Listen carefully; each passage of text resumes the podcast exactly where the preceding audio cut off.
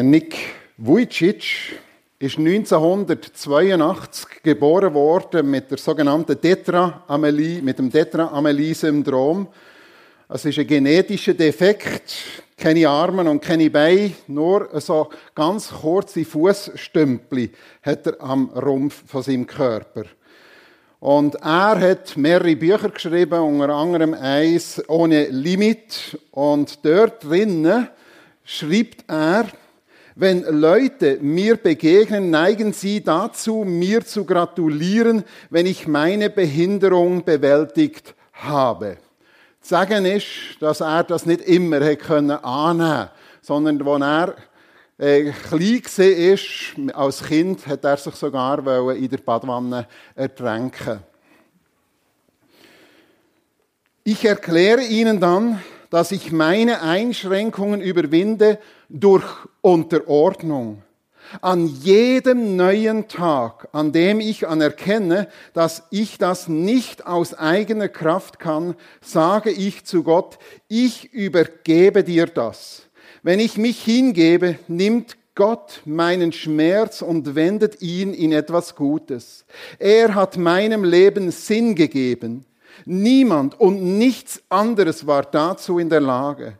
Und wenn Gott jemanden wie mich, jemanden ohne Arme und Beine nehmen und mich als seine Hände und Füße gebrauchen kann, kann er jeden gebrauchen.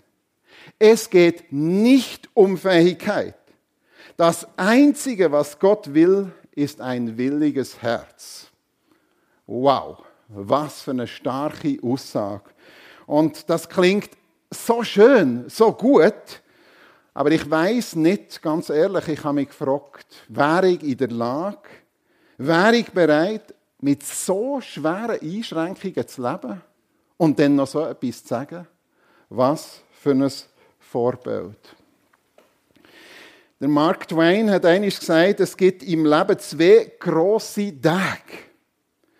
Der eine ist, wo wir geboren werden, und der andere ist, wo wir entdecken, wozu. Das eine ist einfacher als das andere. Zum einen da können wir gar nichts dazu machen. Das passiert einfach. Ist irgendeines passiert, aber wir feiern es jedes Jahr, dass wir einen öffentlichen Auftritt hatten. Das Datum ist einfach gesetzt. Aber es gibt noch viel einen entscheidenderen Moment, wo wir herausfinden, für was leben wir eigentlich. Mit dem Leben, wo wir dazu bestimmt sind. Das erste Datum erklärt unsere Präsenz auf dieser Erde und das zweite erklärt der Sinn der Präsenz. Für was bin ich geboren worden? Und mir sagt so schön, in einem Schlager, glaube ich, wird das besungen, mit 17 Jahren, da fängt das Leben an. Habt ihr das auch schon gehört. Für bei Josef könnte man sagen, mit 17 Jahren, da fangen, fangen die Schwierigkeiten an. Da fängt ein Problem so richtig an. Aber dort hier fängt an, dass Gott ihn auf eine Berufung, die er festgelegt hat für Josef, für was bist du da? Ihn anfängt führen in die Berufung hinein. Aber das ist ein langer und schwieriger Weg. Letztes Mal haben wir angeschaut, die, die ganze Story von Josef im Konzentrat, dass eben Böses wird zum Guten. Das kann Gott, das macht Gott. Und heute wollen wir über seine schwere Berufung nachdenken vom Traum. Ja, wir haben es vorhin gehört in diesem Text, von diesen grossen Träumen, die er hatte, zum Albtraum. Und das gehört mit dazu. Dass eine ungünstige Lebenskonstellation eben kein Hindernis sei für eine göttliche Berufung.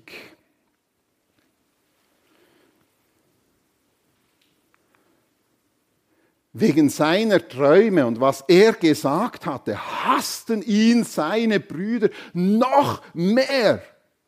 Das ist so ein bisschen der Grundtenor von dem Kapitel 37. Die, der Hass von seiner Familie, von seinen Ängsten eigentlich, wo ihn hassen und besonders noch, weil er so große Träume hat. Erkennen, Für was sind wir eigentlich geboren? Das ist gar nicht so eine einfache Frage. Und wir versuchen wahrscheinlich die meisten von uns doch irgendwo eine Antwort darauf zu finden. Und ich habe festgestellt, bei denen ist das eine Frühentdeckung. Die sagen mir wirklich einfach so, du, ich habe eigentlich von Anfang an gewusst, ich werde Bauer. Ich habe so gerne Tier und, und fahre gerne Traktor und habe es einfach gerne draussen in der Natur. Das ist von Kindheit an klar gewesen. Und für die kommt es erst später im Leben dazu. Und bei denen ist es so, dass andere es merken, bevor man es selber gar noch nicht erkennt hat. Vielleicht bei jemandem, der so ein die Tendenz hat, immer die anderen ein zu belehren. Auch mal auf Fehler hinzuweisen. Etwas beizubringen, aber auch erklären können. Dann sagt man dann noch schnell einmal, du bist so ein typischer Lehrer. Und dann könnte das in diese Richtung gehen, oder? Wir kennen das. Aber bei ganz vielen ist es noch ganz etwas anderes. Sehr oft sind es Lebensumstände, die uns auf einen Kurs bringen von unserer Bestimmung, von unserer Berufung.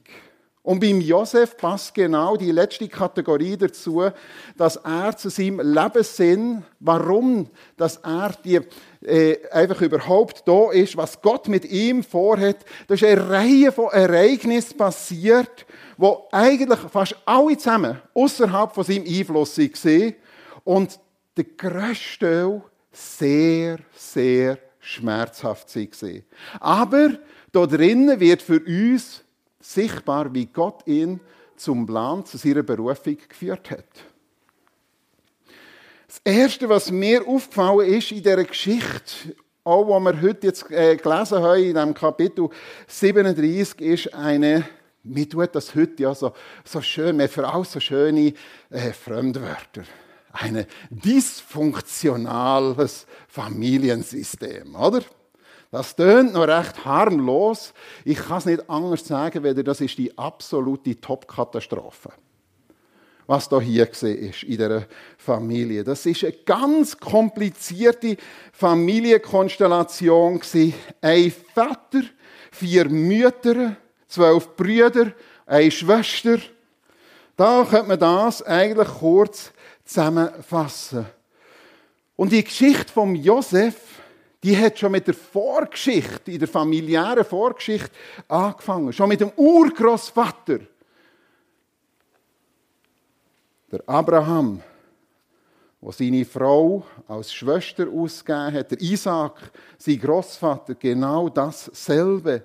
Und nachher sehen wir dort hier, was für eine Schwierigkeit schon beim Isaac und bei der Rebekka gesehen dass jedes, sowohl der Rebekka wie der Isaac, einen Sohn bevorzugt haben. Und was nachher daraus ist geworden, dass der Jakob nachher seinen Bruder Esau ums Erbe betrogen hat und dass der Esau ihn hat umbringen und dass der Jakob hat müssen flüchten und nachher zum Laban, zu seinem Onkel gekommen ist. Und dass auch dort hier wieder Lug und Betrug passiert ist. Eigentlich hat die Vergangenheit der Jakob, also der Vater von Josef, eingehaut, indem dass der Laban ihm versprochen hat, Rahel versprochen hat. Und für die hat er sieben Jahre geschaffen, die, die hat er sich total verknallt gehabt. Und dann lesen wir dort hier in dem Stammbaum, äh, von dem Lug und Betrug. Nach der Hochzeitsnacht, wahrscheinlich hat er ein bisschen zu viel Bechert gehabt, nehme ich jetzt mal an. Ich kann es nicht anders erklären. Am nächsten Morgen entdeckte Jakob entsetzt schon nur die Aussage, die muss man sich einfach mal zu Herzen führen. Das, das sagt nicht ich, das sagt die Bibel. Die Bibel braucht die Ausdrücke. Da ist nach der Hochzeitsnacht entsetzt dass Lea neben ihm lag. Sofort stellte er Laban zur Rede, was hast du mir da angetan? Die habe ich nicht wollen. Das ist doch eigentlich sofort die Familiengeschichte vom, vom Josef an. Und wir können uns vorstellen, dass das nicht einfacher ist worden, wenn es dann nachher heisst, eine Woche später, wo die Feierlichkeiten vorbei sind, also die Hochzeitsfeierlichkeiten mit der Lea, bekam er auch Rahel zur Frau. Jakob schlief auch mit Rahel und, das ist eine Aussage, und er liebte sie mehr als Rahel. Das ist eine Katastrophe. Da können wir uns schon vorstellen, was das, und das ist dann nachher auch passiert, was nachher äh, vorgekommen ist.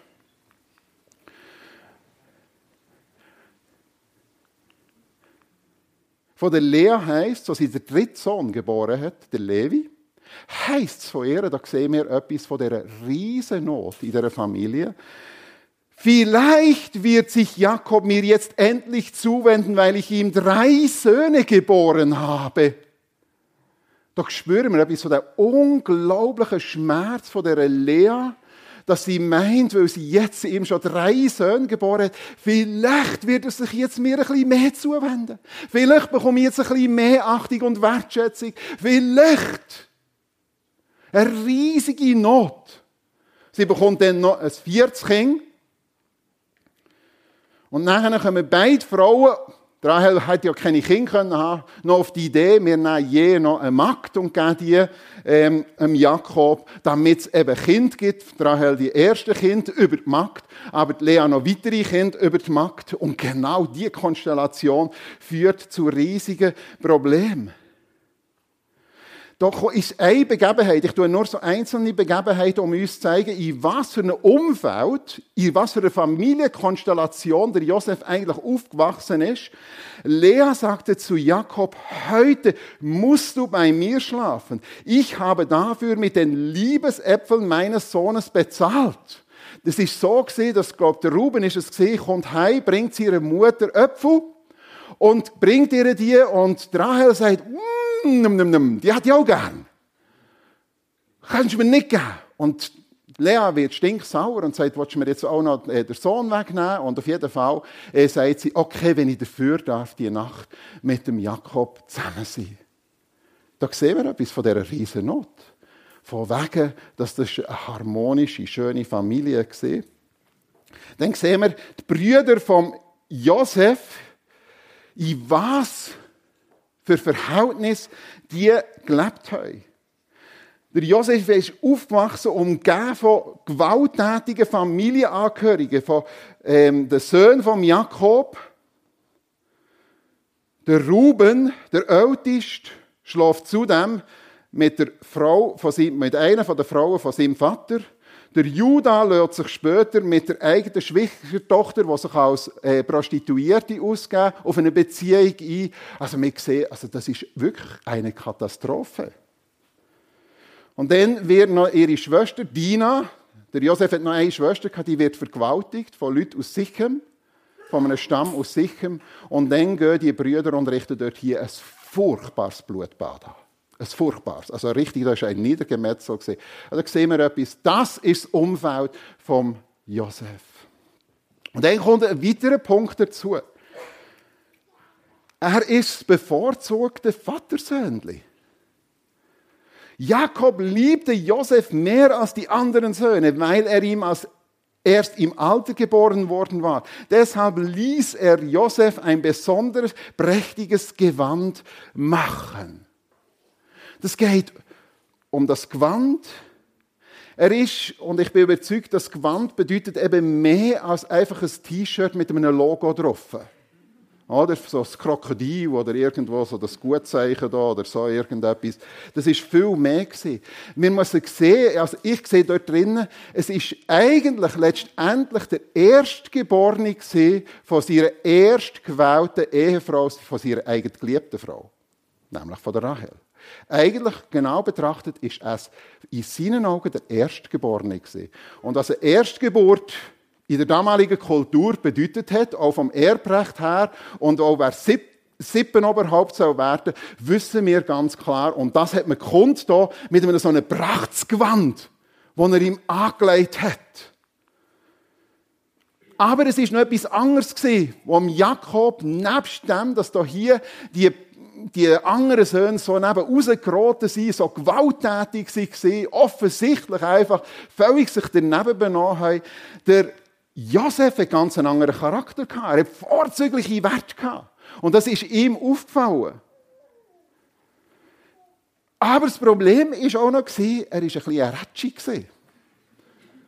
Er hat es zwar wahrgenommen, aber er hat auch immer wieder dem Vater geratscht. Er hinterbrachte seinem Vater, wenn sie etwas Schlechtes, Schlechtes taten. Ich kann mir schon vorstellen, ganz ehrlich, wenn man selber Vater ist und wenn ich mir vorstelle, du hast eine Meute von Kind, wo so sich daneben benimmt und da ist einer da, einer da, der wirklich von ganzem Herzen mit Gott leben will, der ganz einen anderen Lebensstil führt.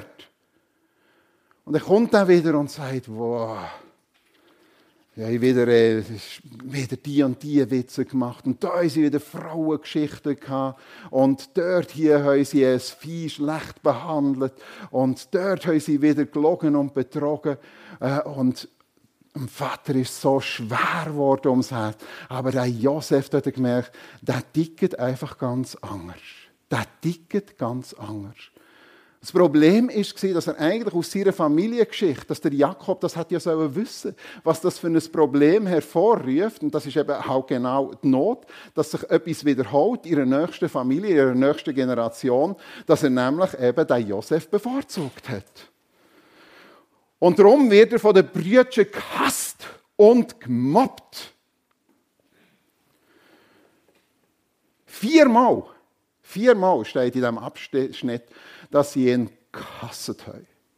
Viermal wird das betont gesagt. Ja, dass sie kein freundliches Wort mehr können reden Das heißt, Shalom ist für sie nicht mehr als Gruß möglich gewesen für, äh, für Josef.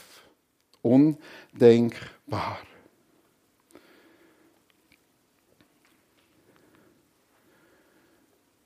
Kein freundliches Wort. Mobbing pur.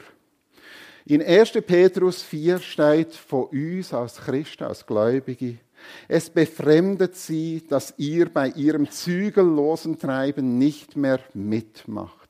Deswegen beschimpfen sie euch. Ein Stück weit ist der Josef auch ein Vorbild für uns. Wir leben ja auch in einem dysfunktionalen Familiensystem. In dieser Welt und ich hoffe, dass wir uns eben ein Stück weit auch unterscheiden und die unterscheiden. Dass wir nicht bei jedem dreckigen Witz einfach, ja, weil man es so macht, dann lachen wir halt mit. Und wenn über den Chef schlimm geredet wird, dann machen wir halt einfach mit, sondern dass wir den feinen Unterschied machen, dass wir uns eben dort hier nicht daran beteiligen. Dass wir vielleicht sogar sagen, du, aber das ist, also dort hat er wirklich gute Züge. Aber es kann sein, dass wir deshalb gehasst werden, abgelehnt werden. Aber was mir auffällt, dass ich hier möchte weitergeben in Bezug auf das dysfunktionale Familiensystem, ist ein ganz wichtiger Punkt. Vielleicht merkst du selber, dass du in deinem Umfeld oder in deiner Familiensituation so eine schwierige äh, Sache hast, vielleicht ist eine Beziehung in Bruch gegangen, vielleicht äh, deine Kinder krumm, vielleicht ist irgendwie äh, in, in deiner Vergangenheit sind Sachen vorgefallen und nachher manchmal ich merke das in Gesprächen, belastet das Menschen, belastet das auch Christen, dass sie irgendwie wie den Deckel getroffen haben. Die Not und die Scham und die Angst, ach, aus meinem Leben mit dem Hintergrund kann nichts mehr Gutes entstehen. Und dann gilt die Josef-Geschichte, dann gilt das. Und ich glaube, dass die Bibel ganz bewusst sättige Geschichten und auch die ganze Dramatik, die sich dahinter verbirgt, bewusst in Details schildert, was sie vielleicht sogar irgendwie manchmal ablöscht. Und vielleicht der eine oder andere denkt, wieso hätte er jetzt das heute Morgen müssen sagen das muss man ja nicht so ausführen. Also, das ist jetzt wirklich nicht so schön. Aber ich glaube, dass die Bibel eben ganz bewusst solche Sachen versucht auch aufzuzeigen. Schaut, dann ist nicht alles einfach verloren. Gott kann aus dem Mist raus etwas Gutes entstehen. Und um das geht's. Das ist kein äh, eine ungünstige ähm, Vergangenheit oder ungünstige Lebenskonstellation, wenn du sagst, ich habe das, dann ist das kein Grund, dass du jetzt all die ein verdecktes Verhalten oder ein, ein, ein Verhalten, ja, da, da, bin ich eigentlich nicht mehr wert im Reich Gottes, musst denken, das ist so. Wenn du aus einer defekten Familie kommst, wenn du Geschwisterkonflikte hast, wenn du gemobbt, missbraucht, betrogen und abgelehnt worden bist oder immer noch wirst, wenn Freunde dich im Stich gelassen haben, oder wenn du sonst irgendwelche völlig ungünstige Lebenskonstellationen hast, dann gilt die Geschichte von Josef ganz besonders dir und dann wird sie dir Mut machen. Da bin ich überzeugt. Darum ist die Geschichte festgehalten. Als Zermutigung, schaut, liebe Leute, da kann etwas, wenn sich einer aus, aus einer solchen Geschichte einfach von Herzen Gott zuwendet, egal wie der Hintergrund ist, egal wie gross die Schwierigkeiten sind, egal wie du abgelehnt bist, egal wie minderwertig du dich kannst fühlen aus dieser Geschichte heraus, dann kann und wird Gott dich zu etwas Grossem können berufen zu einer ganz speziellen Aufgabe bestimmt. König und Priester im Reich Gottes zu sein. Das ist nicht irgendetwas, das ist etwas ganz Bestimmtes. Und das bist du in dem Moment, wo du Christ bist worden, wo du Jesus Christus angenommen hast, bist du das. Dann bist du ein König und ein Priester. Dann bist du aus auserwählten Geschlecht dann bist du der geliebte Sohn, die geliebte Tochter von deinem Vater, von dem himmlischen Vater, der über allem steht, der alles geschaffen hat. Nicht mehr und nicht weniger. Und da geht es eben, ich sage es noch einmal, mehr als um ein Bundsmarken-T-Shirt. Und dann kommen, das muss man jetzt sehen, jetzt kommt erschwerend noch etwas dazu beim Josef, die grossen Träume. Einmal hatte Josef, jetzt ist er schon eigentlich so im Absitz in dieser Familie. Er ist schon vorher im Absitz gewesen. Und jetzt kommt er noch und sagt, als er, ähm, als er ihn seinen Brüdern erzählte, wurde ihr Hass noch größer. Ich will euch sagen, was ich geträumt habe, fing Josef an. Auf einmal stellte sich meine Garbe auf und blieb stehen. Und eure Garben verneigten sich vor meiner. Boah, die haben ja gar noch keine Ahnung gehabt, was da hier eigentlich bedeutet. Aber gewusst haben sie, das ist nicht gut. Das ist nicht gut. Also, für uns ist das nicht gut. Was stellst du dir eigentlich vor, oder? Und sie haben eigentlich richtig interpretiert. Und dann kommt er, und ich sah die Sonne, den Mond und elf Sterne, und stellt euch vor, die alle neigten, verneigten sich vor mir. Vor mir mit einem bunten Gewand. In der Bibel steht im Neuen Testament, ich selbst habe euch erwählt und aus der Welt herausgerufen, deshalb hasst euch diese Welt, lehnt sie nach ab. Ja, wenn wir ein anderes Leben führen, wenn wir gewisse Sachen einfach nicht mitmachen, weil wir wissen, es ist nicht richtig vor dem himmlischen Vater, es ist nicht richtig gegenüber dem Wort Gottes. Und weil unser Gewissen durch den Heiligen Geist geschärft wird, das ist schon das eine. Aber wenn wir dann noch kommen und sagen, wisst ihr was? Wir glauben, dass wir einfach gerettet sind.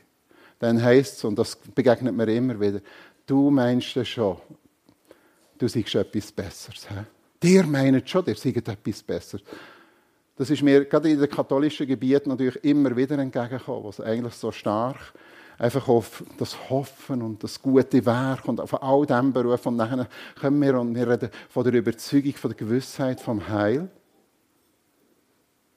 dann ist das schwer verständlich. Und dann klar zu machen, schaut, das hat nicht mit dem zu tun, wie gut wir leben, sondern eben, wie wir so vorhin gesungen haben, in diesem Lied von der Gnade. Das hat mit der Gnade zu tun. Das kann jeder Mensch haben.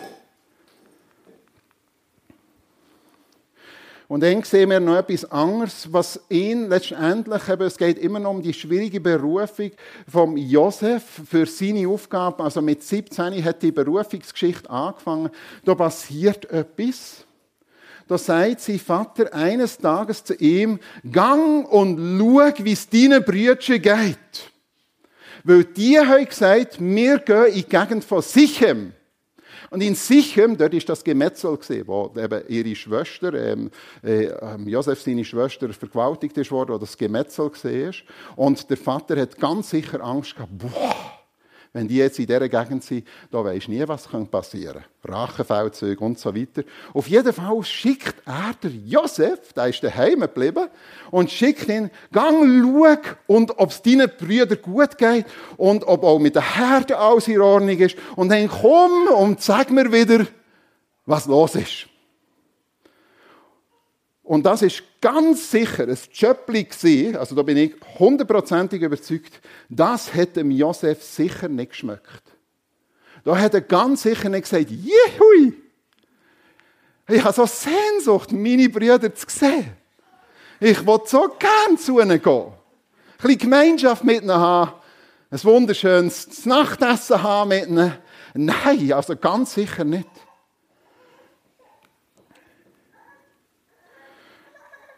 Und diese Stelle, die zeigt mir etwas, was für Berufung, wenn wir, wir trachten, wir hätten so gerne eine spezielle Berufung, oder?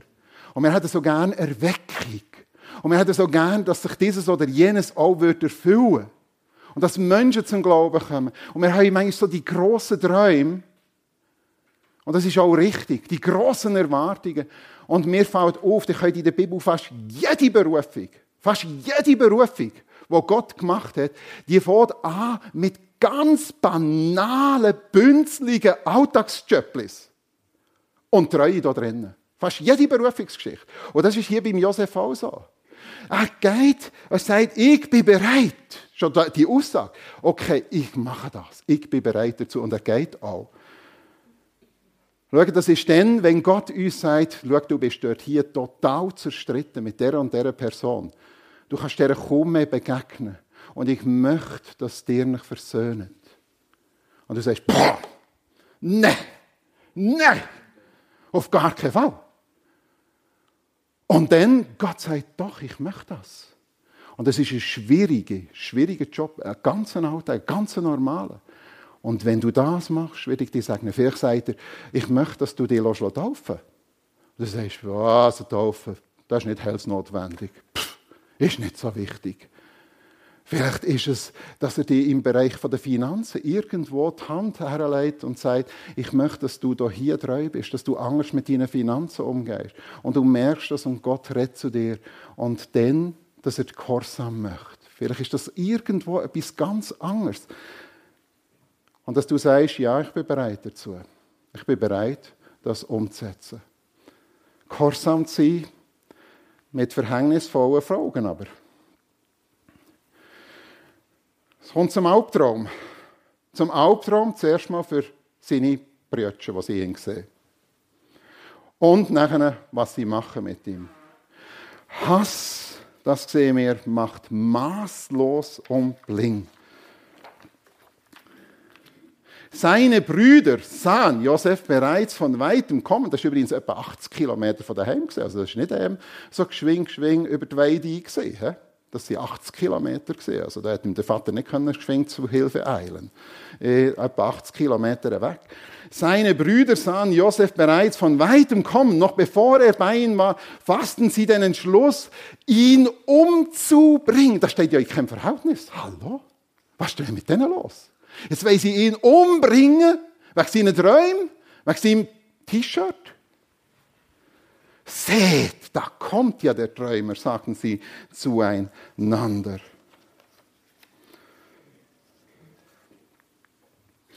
Als Josef bei ihnen ankommt, kam, zogen sie ihm sein schönes Gewand aus und warfen ihn in die Zisterne. Da war kein Wasser drin, er hat also nicht müssen trinken, aber er ist ja ihn abgeschossen in das dunkle Loch hinein.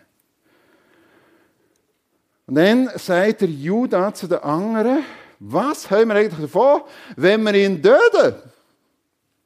wir können auch Gewinn daraus machen. Lasst uns der Josef an die ismaelitischen Händler, die gerade vorbeikommen sind, verkaufen. Äh, wir wollen uns nicht an ihm vergreifen. Hallo. Schließlich ist er unser Bruder. Was für eine Verlogenheit. Was für eine Heuchelei. Und seine Brüder waren einverstanden. Eigentlich einer nicht, der Ruben. Das lesen wir, ich weiß nicht, habe ich das, nein, habe ich nicht aufgeschrieben. Der Ruben nicht. Ob schon der eigentlich auch ganz äh, so ein richtiger Rohling war. Eben, er war der, der einmal mit seiner Stiefmutter geschlafen hat. Und er hat sich eigentlich einsetzen dass sie ihm nichts antun, dass er ihn wieder rausholen kann. Und er hat die Sache anders klären. Aber ihn haben sie irgendwie nicht ernst nehmen Ich kann mir vorstellen, dass das so nach dem Motto war, was willst du uns sagen? Du musst uns gar nichts sagen. Du hast dem Vater den meisten Schmerz zubereitet. Du hast uns gar nichts zu melden. Und irgendwie die Schuld, die er dort hier auf sich genommen hat, ihm auch irgendwo aus dem Mund verschließt. Und dann kommt, und das sehen wir aus dieser Geschichte raus, 22 Jahre, 22 Jahre furchtbare Schuldgefühle für die Brüder. Furchtbare Schuldgefühle. 22 Jahre später lesen wir, kommt es zu dem Eingeständnis, Gott hat unsere Schuld ans Licht gebracht. Die Schuld, die die ganze 22 Jahre hat die Schuld auf ihn gelastet. Und für Vater Jakob, wo sie ja belogen haben, sie haben ihm ja nachher das, das Gewand gebracht, haben es noch mit Blut gedrängt, mit Tierblut. Und hat gesagt, er ist wahrscheinlich von einem wilden Tier gerissen worden. Für den sind die Lebensgeister 22 Jahre weg gewesen.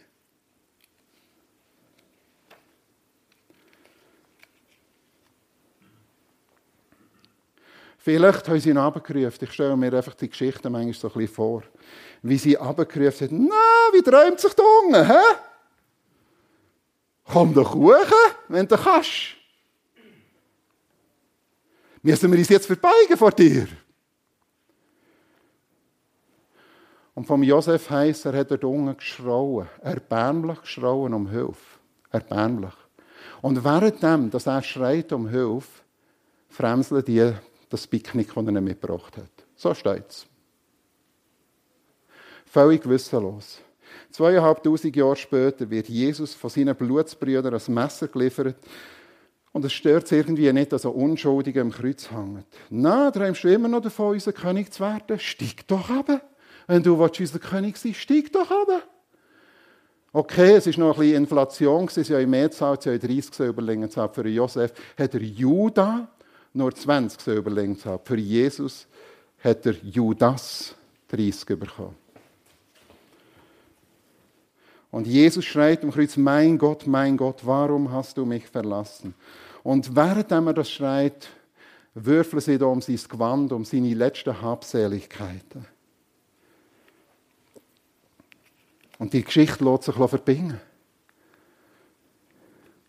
Und ich möchte etwas daraus herausnehmen. Kultivierter Zorn, kultivierte Unversöhnlichkeit, kultivierte Neid und Eifersucht. Das ist meine Erfahrung, jetzt nach 30 Jahren Seelsorge, ist das Allerschlimmste. Ist das Allerschlimmste. Und mir denkt, mir kommt klar mit dem. Und ich kann dir einfach sagen, wenn du hast, wenn du Personen hast, wo du am liebsten einfach aus dem Weg gehen wo du kein freundliches Wort mehr rausbringst, um denen zu begegnen.